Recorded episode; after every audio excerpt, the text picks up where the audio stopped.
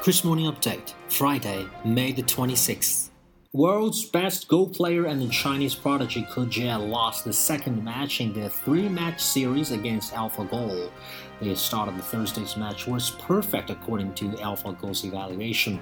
Ke tried to make the situation as complicated as possible, seeking a close fight with the AI.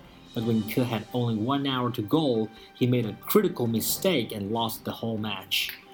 A friendly game of Go in the picturesque city of Wuzhen this week has given Google an opening to return to China's good graces, seven years after it left the country over government censorship for its namesake search engine and hacks of its Gmail services.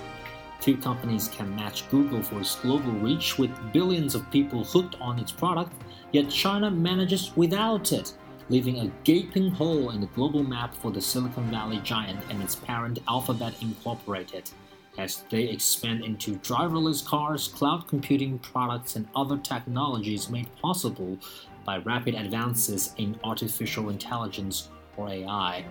On the surface, the Google entourage was here for a three game Go rematch between its AlphaGo computer program and Ke Jie, China's 19 year old world champion, after two matches, AlphaGo is up 2 0 with a final game set for Saturday.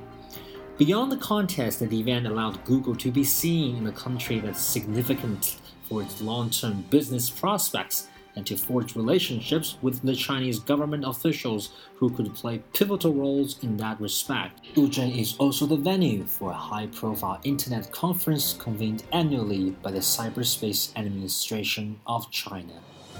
The U.S. crude oil prices on Thursday turned sharply lower in midday trade, slipping under the $50 a barrel as investors expressed disappointment about the scope of an agreement by the Organization of the Petroleum Exporting Countries to extend production cuts by nine months.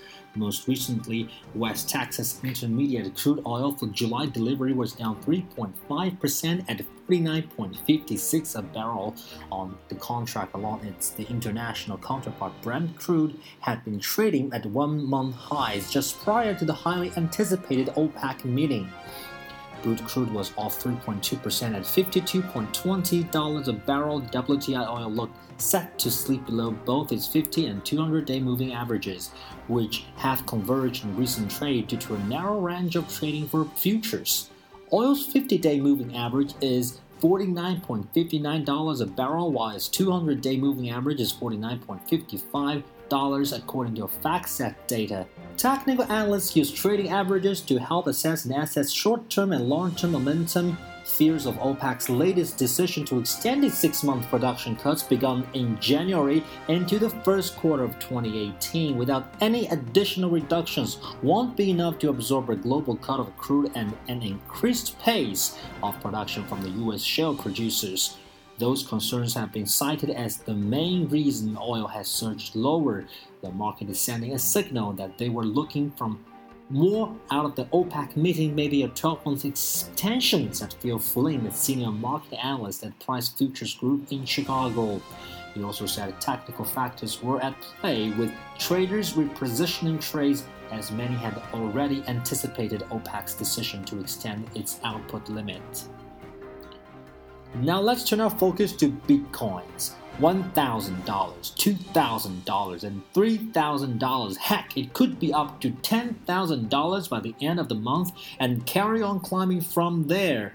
While most markets um, around the world are mildly positive for this year, the cryptocurrency Bitcoin has gone through the roof at $2,400 and has more than doubled its values this year alone, and it is hitting fresh highs almost every day. But hold on, bitcoins themselves may be very new, yet that kind of price action is very old. In truth, it is starting to look like a bubble, and that should be making investors everywhere feel nervous. Why? Because it tells us that financial crises are back, because it will lead to overinvestment and wild speculation, because bubbles inevitably crash. And once that happens, the losses can ripple out in unexpected ways. If you were lucky enough or smart enough to load up on some bitcoins early, you will be feeling a lot wealthier heading into the summer. On Monday, the value of Bitcoin raced up to close to 2,200, an all time high. By Wednesday, it was soaring over 2,400, and on Thursday, it's going through the roof over $2,700. If you had put $1,000 in the electronic currency in 2010, it would be worth an extraordinary $38 million, up from 35 millions on Monday and compared to 2,500 if you had put it into the S&P 500. Not many people were ever going to be that quick off the mark, but if you had loaded up on a few when the prices last crashed in 2014, you would have almost quadrupled your money. And last month alone, the price has risen by 87%, and there's little sign of it stopping there. And that's our update for today. Stay tuned for our Saturday version.